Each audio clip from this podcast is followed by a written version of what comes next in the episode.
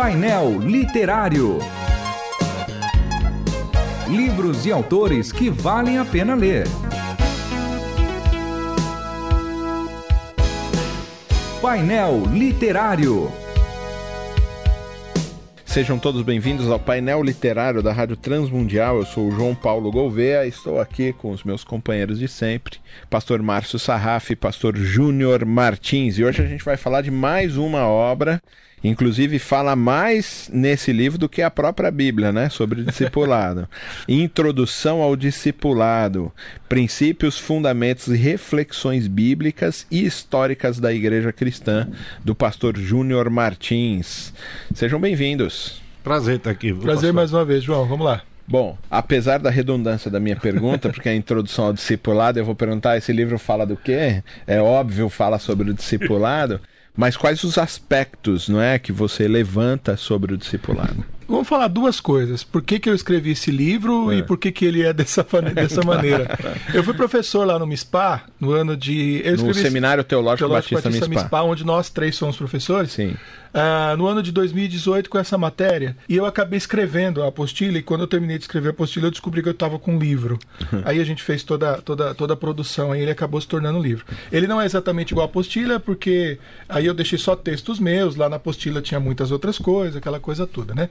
Então, começa por aí. Quando eu fiz a pesquisa para levantar a bibliografia do livro, do, do, do curso, eu descobri que muitos livros falam a respeito de como discipular e não tinha muita fundamentação é, bíblica, teológica. Era só uma coisa prática de como é que você faz. Faz aqui, faz ali e tal, todos muito bons e excelentes. Aí eu falei, opa, acho que eu vou, vou atuar nessa brecha. Então, eu vou pegar a Bíblia de Gênesis, Apocalipse, e vou pegar todo o processo de, de formação de discípulos, de formação do povo, sei lá, Moisés com, com Josué, vou pegar a relação, sei lá, do Jeremias com o Baruque, que não é necessariamente discipulado, mas tem uma amizade ali que produziu frutos, explorar bastante a relação de Jesus com, com seus discípulos, de Paulo com Timóteo, e explorando todas essas relações, levantando todas as expressões, e, é como se, e por isso que eu chamei de introdução eu diria que assim, lê o meu livro primeiro e depois você parte para os outros. Vai para a prática. Vai para a prática porque você vai ter a fundamentação.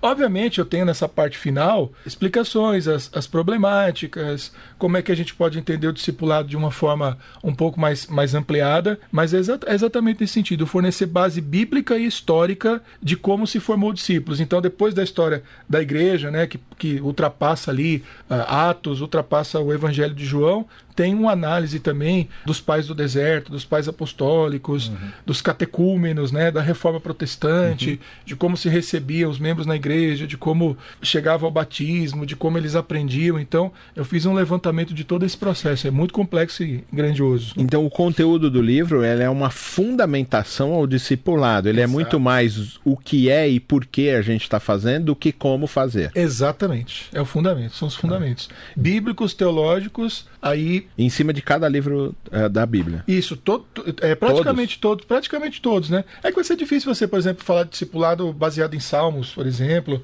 ou baseado em Cântico dos Cânticos, né? Até mas, dá, né? Mas... Até dá, mas tem que forçar um pouquinho a barra ali, né? É. Mas eu vim pegando aqueles casos mais evidentes de relação entre, é, entre pessoas Elias e Eliseu e okay. por aí afora. Ok. É.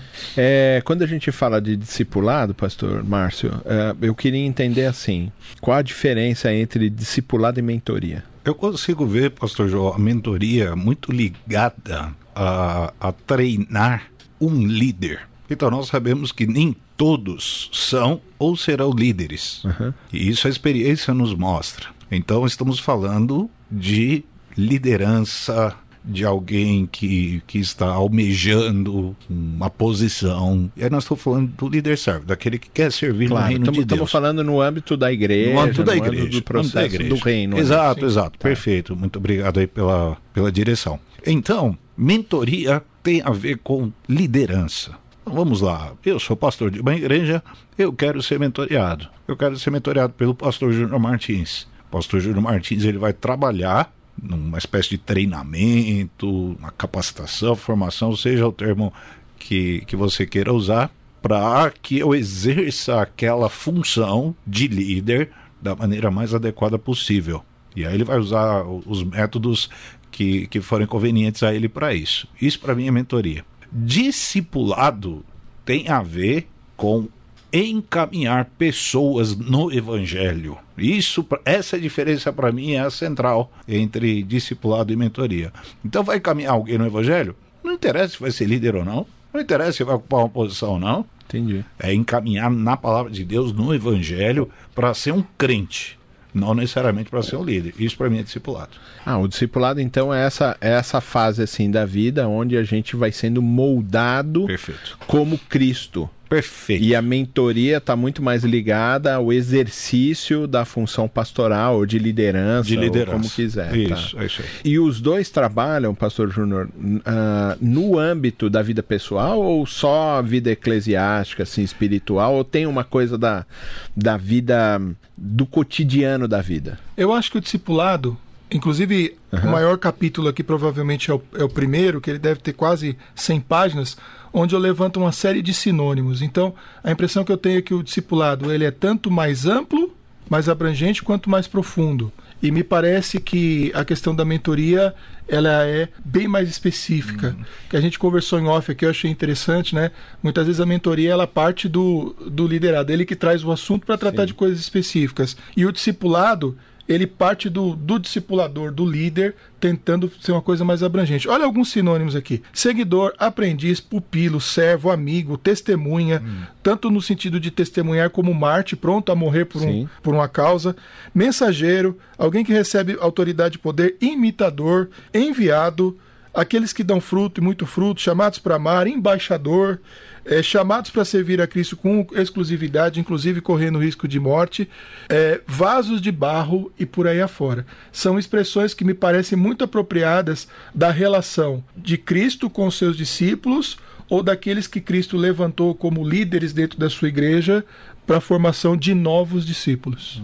No, no, capítulo, lá já quase no final do livro, no, na página 486, Pastor Júnior vai falar sobre a importância da autoridade dos líderes ah, com os seus liderados. É, o quanto essa autoridade é importante. Daqui a pouco eu vou perguntar como é que essa autoridade se forma, mas a priori é qual o quanto é importante essa autoridade na vida do liderado, tendo o seu mentor ou o seu discípulo como uma autoridade assim.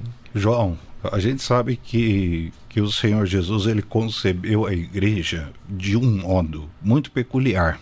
É divino, é perfeito, é eterno, e nesse modo, segundo o qual Jesus concebeu o jeito, a maneira de uma igreja funcionar, prevê a autoridade do líder, vamos chamar pastor, que é como a Bíblia o designa, a autoridade do pastor em relação ao rebanho, em relação às ovelhas, em relação aos discípulos, aos seguidores. Uhum. Isso considerado dentro desse escopo que Jesus perfeitamente concebeu, aí respondendo objetivamente a pergunta, essa questão da autoridade ela é essencial para que o escopo seja mantido, uhum. para que o desenho seja fiel ou que sejamos fiéis ao desenho, à planta. Como Jesus concebeu? Concebeu assim. E aí é claro que estamos partindo do pressuposto de uma autoridade exercida com humildade, com amor, com temor, com zelo, que são todas as coisas previstas no desenho da igreja conforme Jesus. Então a autoridade do líder em relação aos liderados,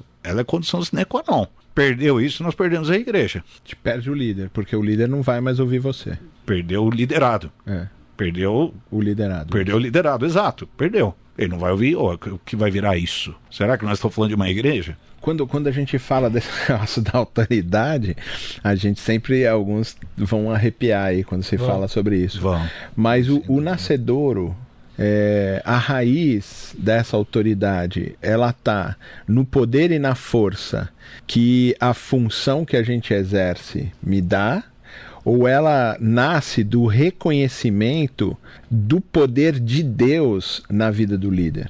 Parte B. é muito interessante porque é o seguinte: existe, existe a hierarquia essa parte do, do livro aí, mais no final, na página 490 e pouco, está baseada em Hebreus capítulo 13, do 7 ao 17, onde há uma orientação clara de que existem líderes que precisam ser respeitados e é uma palavra para os liderados para fazer o trabalho do, dos líderes serem leve. Assim, é. Ele lidera você e você não seja pesado para ele. Pelo é. contrário, você obedece aí, seja obedeça os vossos guias porque eles vão ter têm responsabilidade sobre vocês. E eu vou te dizer por que, que eu fiz essa pergunta. Uhum. Porque quando eu olho a vida de Jesus e dos outros líderes, a coisa era assim: tava todo mundo baseado na religião. Sim. Então, o fariseu, o escriba, tinham autoridades da religião. Por causa do e título. quando Jesus vem e o povo reconhece nele que ele tinha autoridade porque ele sabia do que ele estava falando, parece que a autoridade está em outro lugar, né? Está na vida, está no exemplo. Está nisso mesmo. E é exatamente isso que o, que o autor de Hebreus está defendendo, é isso que eu tô, também estou indo com a Bíblia aí também. Que é, ela nasce do exemplo ela nasce de um direcionamento divino, ela nasce do espírito, ela é uma relação espiritual, mas do ponto de vista humano, quando a gente chega, ela também é hierarquizada. É da função, né? É da função. É da função. Eu vou, eu tô liderando alguém, eu tenho grande responsabilidade com aquilo e ele também tem grande responsabilidade em me seguir como hum. como seu líder. Só que o que que acontece? Os líderes na igreja, eles são líderes servos. Você, digamos assim, manda obedecendo. Uhum.